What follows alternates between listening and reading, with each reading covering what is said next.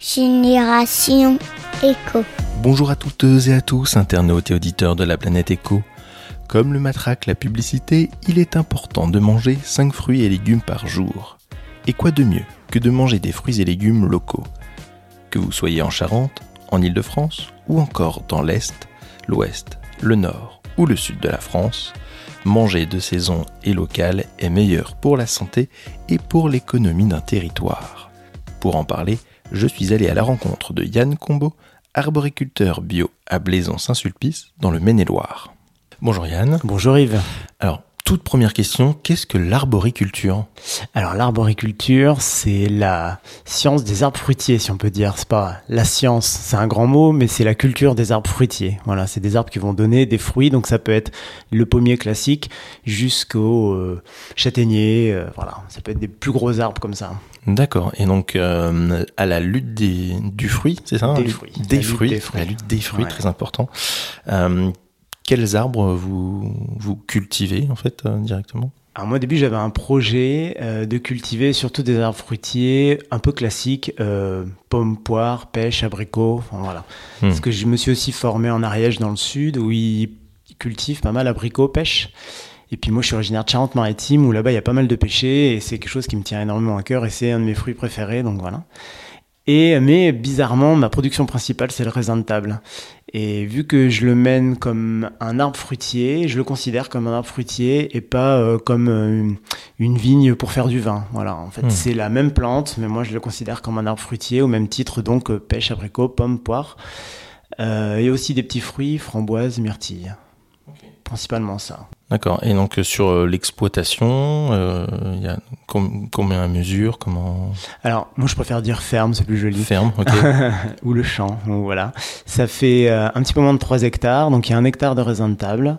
Il y a aussi un petit peu de maraîchage. Et après, c'est euh, dans l'ordre de grandeur, c'est pêcher, abricotier et pomme poire à peu près au même niveau. Voilà. Hmm. Dans l'idée, c'est aussi au sein que chaque au sein de chaque espèce fruitière, donc admettons on va prendre le pêcher, c'est d'étaler les récoltes sur euh, deux mois, on va dire. À chaque fois, j'essaie d'avoir des variétés qui vont succéder pour pas avoir une période euh, trop forte de cueillette. Mhm. Et l'avantage de- d'étaler comme ça les, les, les périodes de floraison et donc après de récolte, c'est aussi au printemps quand on a des gels. Tout ne gèle pas d'un coup. S'il y a un gel à un moment donné au printemps, eh ben, ça va taper les arbres qui sont en fleurs. Mais ceux qui vont être plus tardifs, ben, ils vont passer à travers les gouttes. Donc Hmm, le fait d'étaler, d'avoir une diversité comme ça de, de, de fruits et de variétés au sein de chaque fruit, ça fait aussi qu'on évite les gros désastres en récolte. Quoi. Voilà. Mm. Et justement, au niveau de la, la ferme, parce qu'on voit, il y a, y a des gels qui peuvent être encore tardifs, ça peut arriver, euh, les chaleurs, euh, la gestion de l'eau, euh, comment vous arrivez à, à gérer tout ça Ouais, c'est vrai que là, c'est des vraies questions euh, qui, pour moi, en plus, sont super importantes parce que là où je suis, c'est sur. euh, donc, je cultive sur la commune de Blaison, Blaison-Saint-Sulpice, et c'est en coteau, un petit coteau nord. Donc, ça, c'est intéressant pour le gel. Alors, c'est un peu contre-intuitif. On pourrait dire, tiens, nord, euh, c'est parce que ça se réchauffe moins vite le matin. Il n'y a pas le soleil qui va venir tout de suite taper sur les fruits. Parce que là, le principe du gel, c'est un dégel trop rapide. En Mmh. fait, une fleur qui est gelée est pas forcément morte, mais si elle dégèle trop rapidement, là, elle est très sensible. Alors que si c'est un dégel plus doux, voilà. Et pareil, c'est sur un coteau qui est pas mal euh, venté, donc euh, il y a plus de circulation d'air et donc moins de, de zones froides, euh, comme dans les bas-fonds, on va dire quoi, en bord de bois ou de forêt, où là, des fois, on peut avoir des zones où, où le gel reste, le froid reste. La terre est très très peu riche, très pauvre, donc le problème, c'est que le sable, quand on voit les températures qu'on a, voilà. Donc je suis obligé de couvrir en permanence. Donc moi, il y a beaucoup beaucoup d'herbe, beaucoup d'enherbement qui fait que ça protège le sol. Alors après, ça peut, ça a aussi un rôle où ça va puiser euh, de l'eau qui pourrait être utile pour les arbres, mais je roule l'herbe, j'essaie de faire en sorte de- d'avoir comme un paillis permanent en fait. Et pareil, quand il y a des gros orages, si je laisse ma terre à nu, bah tout s'en va dans le fossé quoi. Hmm. Toute la petite matière organique que j'ai réussi à faire au fur et à mesure des années s'en va à chaque fois. Ça, c'est un lessivage qui est fait sur des terrains sableux qui sont très peu structurés. Donc c'est vrai que c'est énormément de questionnements et puis chaque jour on en a des nouveaux. Enfin bon voilà. Ah bah c'est sûr qu'on s'ennuie pas hein, dans ce type de Ah, métier. bah, c'est sûr. Et donc cette ferme, ça fait combien de temps qu'elle est, qu'elle est mise en place? Eh bien, moi, je suis euh, le statut de jeune agriculteur que depuis 2022, début Mhm. 2022, et la ferme, ça c'est euh, début 2019. Donc là, c'est sa quatrième année. Donc c'est vraiment. Puis en fait, je suis parti d'un terrain, comme certains diraient, je suis parti d'une page blanche. Mais moi, c'est exactement ça. Je suis parti d'un terrain labouré où avant c'était du sarrasin, et de ce terrain labouré, eh ben, j'ai tout planté. Et donc, fallait euh, mettre en place aussi le système d'irrigation, de palissage, euh, les plantations. Donc, j'ai travaillé avec euh, des arboriculteurs bio du coin Hmm. et aussi euh, une structure qui est vraiment super importante en associatif, c'est les croqueurs de pommes.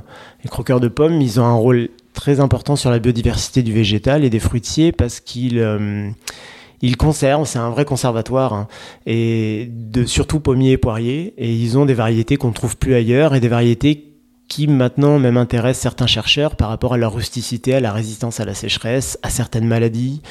voilà. Donc on revient aussi euh, piocher euh, dans ce réservoir de biodiversité fruitière qui est énorme et qui disparaît parce que maintenant on voit des arboriculteurs qui sur euh, 10, 15, 20, 30, 40 hectares cultivent euh, deux variétés de pommes quoi. Même une des fois. Donc voilà. Donc là, là, autant dire que pour tout, c'est un peu une catastrophe parce qu'il n'y a pas de diversité du végétal. Si vous avez du parasitisme ou une maladie qui arrive, c'est-à-dire que tous- tous les arbres les uns à côté des autres sont les mêmes. Donc autant dire qu'il n'y a aucune barrière pour les maladies, pour les parasitismes. Donc là, on est encore obligé d'avoir des produits chimiques de plus en plus forts. Enfin voilà, c'est un peu le serpent qui se mord la queue. Mais la, diversité des cultures, faut faire attention parce que si on veut en mettre partout, euh, c'est super compliqué pour faire des traitements parce que bah parce qu'il faudrait traiter une partie là, une partie un peu plus loin, une partie là. Euh, si on veut tout mélanger les espèces fruitières et les voilà, parce que souvent quand on parle de, il y a des nouveaux projets agricoles, on en entend pas mal parler où on va dire euh, ah ben moi je veux tout mélanger, mettre tous les fruitiers, plein plein de fruitiers sur une même parcelle. Ce qui est un peu mon idée de base aussi. hein. Mais après il y a la réalité des choses. Ou même quand on récolte, suivant les périodes de récolte, on va dire tiens bah là j'ai récolté des pommes là. Ah oui tiens celui de la même espèce, il est 100 mètres plus loin à gauche dans le troisième rang. Et là c'est pas possible quoi. Là on fait euh, et puis même au niveau carburant parce que le tracteur, euh, tout ça. Enfin après il y a Bah aussi une cohérence quoi. Hmm. Donc moi je marche par groupe de variétés. Je les mets à la suite. Mettons dans mes pommiers. J'ai des pattes de loup, euh, après j'ai des cours pendus, euh, après il y a de la clochard, après voilà, pareil dans les abricotiers et les pêchers, les variétés se suivent, et puis j'essaie de marcher comme bloc d'espèces fruitières. Donc les abricotiers ensemble, les pêchers ensemble, parce que si je mélange tout, je m'en sors pas, c'est trop Hmm. compliqué. Et euh, vous avez des certifications sur, euh, sur la ferme euh Alors oui, depuis le début, donc quand je suis parti de ce terrain cultivé, je suis, j'ai tout de suite voulu la certification euh, bio. Et comme ça, dès le début, je suis parti. euh, le terrain était avant conventionnel. Euh, le temps de passer en bio, c'est trois ans. Et le temps de planter les arbres et que les premiers arbres donnent le raisin, le raisin de table, la vigne, c'est trois ans à peu près pour donner. Donc ça a fait que les premières récoltes ont pu être certifiées bio. Mais dès le début, oui, j'ai voulu passer en, enfin faire du bio euh, directement. De toute Hmm. façon, un projet comme ça, en vente directe, sur une petite ferme, une petite surface, c'est de toute façon bio. Sinon, euh, Mhm. même au niveau euh, euh, prix, intérêt euh, des citoyens, les, des locaux, bah, c'est sur le bio. C'est voilà. Mhm. Après, il faut aussi essayer d'avoir un bio compétitif pour pas vendre un bio hors de prix, quoi. Comment vous faites pour justement pour conserver ensuite tous tous ces fruits pour les vendre ensuite alors là, c'est un bon exemple parce que ce matin, je viens de ramasser des framboises, euh, des fèves aussi là. Et les framboises, je. Principalement, je les garde dans une maison au frais parce que ça part de toute façon dans la journée. Ça, les framboises, il n'y a pas de problème. Et après, les autres fruits comme le raisin de table, ben, j'ai des grands troglodytes euh, chez moi. Et ce qui fait que. Enfin, des caves troglodytiques exactement. Et ce qui fait que ben, j'ai mis des linéaires d'étagères et je les, et je les mets là-dessus. Et ce- j'ai une température qui varie grosso modo de 8 à 10 degrés. Et pour une conservation comme le raisin, euh, c'est super quoi. C'est vraiment Mhm. génial parce que ça garde, il ne flétrit pas dans des frigos, des chambres froides, il peut se dessiquer, presque perdre de, l'humidité, de l'eau qu'il a à l'intérieur et devenir beaucoup moins bon. Alors que Mhm. là, euh, je peux le garder presque trois semaines dans des caves comme ça, Ah oui. euh, ce qui me permet une rotation après de, je ressors quand j'ai des commandes, admettons euh, des grosses commandes via les AMAP. Donc les associations de maintien d'agriculture paysanne. Là, je ressors pour préparer des commandes.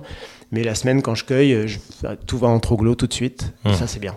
Oui, justement, j'allais vous poser la question de votre réseau de distribution. Donc, c'est principalement des amas, puis on peut venir sur la ferme. Ouais, bah, c'est suivant les productions. Là, les framboises, c'est quelque chose d'un peu plus confidentiel parce que j'ai moins de production. Mais euh, ce qui est vraiment intéressant, c'est que les gens qui me suivent, euh, j'ai aussi des sentiers de randonnée en haut et en bas du champ. Et en fait, les gens s'arrêtent de même pour savoir quand est-ce que c'est là les framboises, quand est-ce mmh. qu'ils peuvent manger les tomates. Enfin, voilà. Et donc, euh, il y a ce réseau-là. C'est des contacts que j'ai fait au fur et à mesure du temps. donc, je les préviens par mail. Certains, c'est même par SMS parce que je sais très bien qu'ils vont commander ça. Tel, voilà. Il y a des gens aussi, des anciens qui peuvent pas trop se déplacer, ou eux, bah, c'est en tout près du champ, donc euh, c'est comme ça que ça se passe. Soit ils viennent, soit je leur dépose, vraiment tout près. Euh, sinon, on a mis en place, là, c'est une association de producteurs et d'artisans locaux qu'on met en place cette année. C'est à Blaison, en face d'un fournil, le fournil de Christophe, la fournée de Christophe s'appelle. Et c'est du, un super pain bio euh, excellent qui fait, le mardi, il ouvre de 16h30 à 20h. Et nous, en fait, l'année dernière, j'ai un peu mis ça en place d'une manière, bon, un peu comme ça, en y allant un peu au culot. Euh, j'ai mis une table devant euh, avec les fruits et les légumes que j'avais. Et puis, bah, les gens qui venaient acheter le pain étaient super contents de trouver ça. Et donc, après, il y a eu une personne qui faisait des tisanes qui s'est mis avec moi. Après, il y a eu une artisan céramiste qui est venue. Et puis là, on est en train de monter une asso pour que ce soit un peu plus carré quand même. et, euh, et puis, on est quand même sur l'espace public. Et donc, ouais, il y a eu un super accueil de la commune. Et donc, voilà, ça se met en place. Donc, ça, ce genre de petit marché vraiment local, c'est exactement moi dans le type de vente que je veux faire. Quoi. Ok. Et alors, euh, donc on, a parlé donc de la lutte des fruits. Vous avez cité la fève, les légumes, ah euh, les tomates. Même si le tomate, on dit que c'est plutôt un fruit, mais euh, c'est-à-dire que vous faites aussi donc du maraîchage. Oui, en fait, c'est un peu une demande. Bah, le fait de s'installer devant le fournil de Christophe, là, c'est été, automne, et puis un petit peu l'hiver des fois. Euh, en fait, je me suis rendu compte que, ben oui, là, je commence à avoir des fruits comme les framboises, certains petits fruits euh, qui s'appellent des baies de mai, c'est un peu comme de la myrtille. Mhm.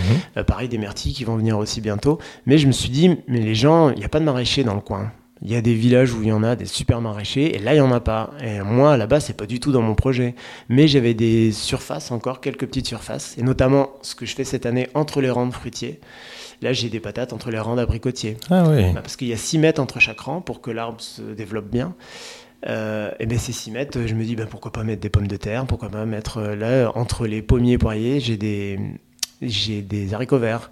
Voilà. Et en fait, ben, je me suis dit, ben voilà, on va mettre ça. Donc ce que je produis principalement, c'est haricots verts, pommes de terre et tomates. En fait, des légumes d'été, quoi. Hmm. Et puis là, cette année, euh, j'ai fait aussi un petit peu betterave, petits pois, fèves. Pour moi, après, voilà, le truc, c'est quand on met la main dedans, il faut arriver à s'arrêter parce qu'après, on n'a plus le temps pour tout bien faire. Mais, et justement, au niveau de, de l'accès au soleil pour tous ces légumes, euh, entre les rangs, il y a suffisamment. Bah là, c'est des jeunes arbres. D'accord. Ça permet pour l'instant, là, les 6 mètres, euh, les arbres font pas un énorme ombrage. Et ce que je vois aussi d'intéressant, c'est qu'il y a euh, c'est vrai que les anciens nous ont toujours dit les légumes, faut les mettre en plein soleil, hmm. et ils avaient raison. Mais ils connaissaient pas forcément des étés comme nous, on a maintenant tous les ans. Ils pouvaient en hmm. avoir occasionnellement, mais comme nous, on a maintenant tous les ans. Là, on est en juin, on est à 30 degrés tous les jours. Euh, voilà, c'est parti quoi. bon, hmm. il n'y a pas vraiment de transition quoi. Hein. Et en 15 jours, on est passé à 20, 20 mm, 30 mm d'eau, assez frais, à 30 degrés. Voilà, depuis une semaine. Bon. Et ce qui fait qu'en fait, ces arbres-là, bah, il y a énormément d'évapotranspiration des arbres, ça crée un petit climat. Et l'ombre que ça peut faire, au final, euh, ça apporte quand même une certaine, euh, un certain couvert qui est pas complet. On n'est pas sous une forêt, hmm. mais ce couvert-là est super intéressant. Alors peut-être pas pour tout. Les tomates, on va pas les mettre complètement sous les arbres parce que elles, c'est vraiment méditerranéen. Faut que ça y aille, quoi. Mais sinon, il y a des. Je sais que l'année dernière, ce que je fais là cette année, euh, j'ai mis en place l'année dernière et j'ai vraiment vu le résultat et que j'ai continué cette année, c'est faire sur les framboises des ombrières.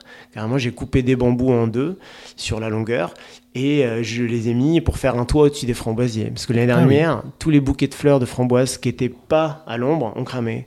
Ah. Là, il y a des gens qui viennent m'acheter des framboises qui disent ben moi, il a complètement séché mon pied. Et en fait, je me suis rendu compte que cette ombrière, ça crée aussi de casser le soleil direct et ben c'était pas mal quoi. Donc euh, finalement, le gros soleil, plein, plein soleil, c'est pas toujours euh, ce qu'on souhaite. Ça. Ouais, Les, finalement, il y a des techniques euh, qu'on nous a appris ou des techniques qu'on a qui sont bah, transmises ah qui finalement n'étaient pas les, mm. les meilleures. Quoi. Techniques des anciens aussi quand même. Hein. Il y a beaucoup d'anciens qui marchent avec ce principe d'ombrière, mais c'est vrai, oui, on, on, remet un peu en question des fois le côté plein soleil pour tous les légumes. Bah, typiquement, la framboise, normalement, c'est un truc de lisière de bois, enfin voilà, à l'état naturel. Donc là, c'est sûr, si moi je la mets en plein, dans mon sable en plein soleil, enfin là, ouh, la transition est dure. Ouais. Voilà, on essaie d'avoir des techniques pour euh, offrir un milieu, parce que c'est un peu le souci aussi de la diversité, c'est que toutes ces espèces fruitières ont un milieu naturel, si on peut dire, bien différent pour chacune, et moi je veux toutes les faire cohabiter sur 3 hectares. Mm. Euh, donc voilà. Euh, donc faut arriver à trouver des techniques pour euh, adapter chacune, que ça aille le mieux pour elle, quoi. C'est clair. Alors, il y a une question que je pose à, à tous mes invités, qui est est-ce que vous pensez que les futures générations ont justement cette fibre un peu euh, éco?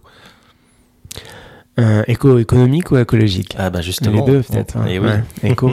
Euh, bah, moi, là, les projets que je vois, euh, là, il y a une personne qui est en portage de projet qui est avec moi, qui veut faire du cidre hein, en local. Là, il y a plein de petits projets super intéressants sur des petites surfaces et qui sont un petit peu comme on voudrait que les fermes redeviennent, un petit peu plus à taille humaine et beaucoup plus nombreuses dans les campagnes et tenues même par des collectifs ou, enfin voilà, essayer d'avoir plus de vie comme ça dans les campagnes.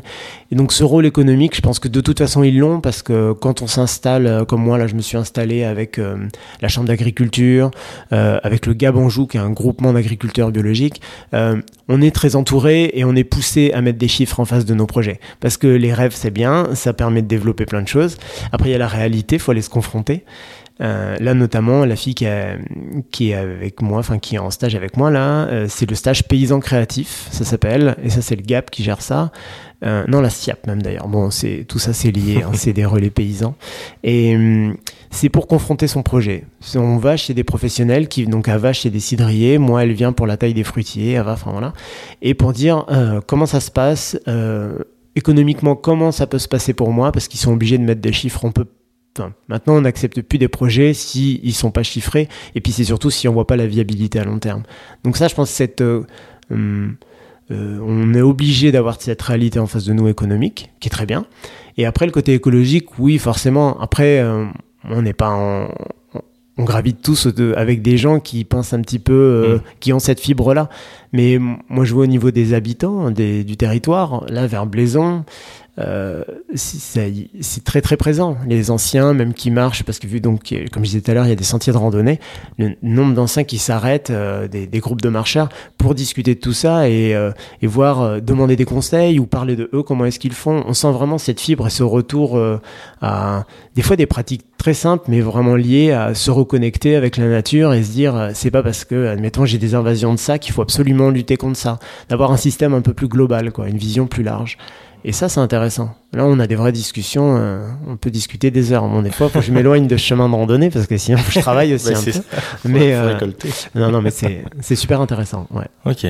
Donc on peut vous retrouver uniquement sur Instagram ou sur d'autres euh, plateformes euh, sur Ouais. Internet? Alors moi, pour l'instant, c'est sur Instagram, donc la lutte des fruits. Et après, en fait, le principe, c'est qu'on m'envoie un mail et hum, et comment j'envoie. euh, après, je, je- j'ai créé un listing où dès que je- bah là, je vais le faire cet après-midi, fin ce midi. Dès que j'ai des infos sur la cueillette, sur des récoltes, sur toutes sortes de choses ou des événements que je fais, admettons, on a buté des pommes de terre à- en traction animale. Et euh, on a récolté aussi les pommes de terre comme ça. Donc c'est une copine qui a un cheval de trait et qui, qui travaille un peu comme ça. Et là, c'est un événement un peu familial parce que bon, derrière le tracteur, c'est pas rigolo, alors qu'avec un cheval, c'est plus Ah sympa. bah c'est sûr, ouais. Donc là, j'envoie ces mails-là pour dire, bah, si vous voulez, il y a ce rendez-vous-là. Après, ça peut être sur des ventes, sur toutes sortes de, de choses, mais je marche beaucoup par mailing. J'ai pas pour l'instant de site internet. On verra après, euh, suivant comment ça marche. euh, S'il voilà. n'y a pas besoin, il n'y a Voilà, pas besoin. c'est hein. ça, ouais, ouais, ouais. Mais Instagram, je suis pas très réseau social à la base, mais Instagram, c'est ce que c'est le. Euh, J'adore le côté photo et le visuel. Je trouve ça super important, même pour parler de ce qu'on fait. Et, euh, je regarde aussi beaucoup de choses euh, d'autres personnes dans mon domaine sur Instagram, mais pas que, hein, dans l'art ou quoi. Et je trouve ça vraiment intéressant comme support. Le côté esthétique, je trouve que même dans l'agriculture, quand vous allez chez quelqu'un euh, qui où euh, euh, il y a du bazar de partout, c'est il y a du plastique, c'est c'est c'est pas beau, c'est pas du tout accueillant, bah c'est pas une supervision de l'agriculture quoi. Hum, c'est vrai. Alors faut avoir ce côté euh, aussi terre à terre bien sûr, euh, il faut que faut pas vivre dans un, un beau tableau euh, ouais, une belle peinture, mais euh, il faut avoir ce côté où si les gens veulent venir et se rapprocher de ce côté euh, les pieds dans la terre et puis voilà comment fonctionnent les agriculteurs, bah faut aussi les accueillir dans un cadre qui leur donne envie quoi. Hum, tout à fait. Donc ça, je trouve ça intéressant, ouais. Ouais, c'est top. Bon, en tout cas, merci beaucoup hein, Yann pour pour cet échange. Euh, on a appris plein de choses intéressantes. Encore une fois. Et donc euh, j'encourage tout le monde à aller. Donc c'est la lutte des fruits, tout simplement. La lutte des fruits. Voilà, sur sur Instagram. Merci d'avoir écouté ce nouvel épisode de Génération Echo. Il s'agissait du dernier de la saison 4. Merci de partager cet épisode au plus grand nombre via les réseaux sociaux ou par email. Merci pour vos commentaires, vos étoiles sur Apple Podcast ou vos likes sur YouTube. Merci pour votre fidélité. On se retrouve cet été pour des épisodes spéciaux et je vous dis à bientôt à l'écoute de Génération Echo.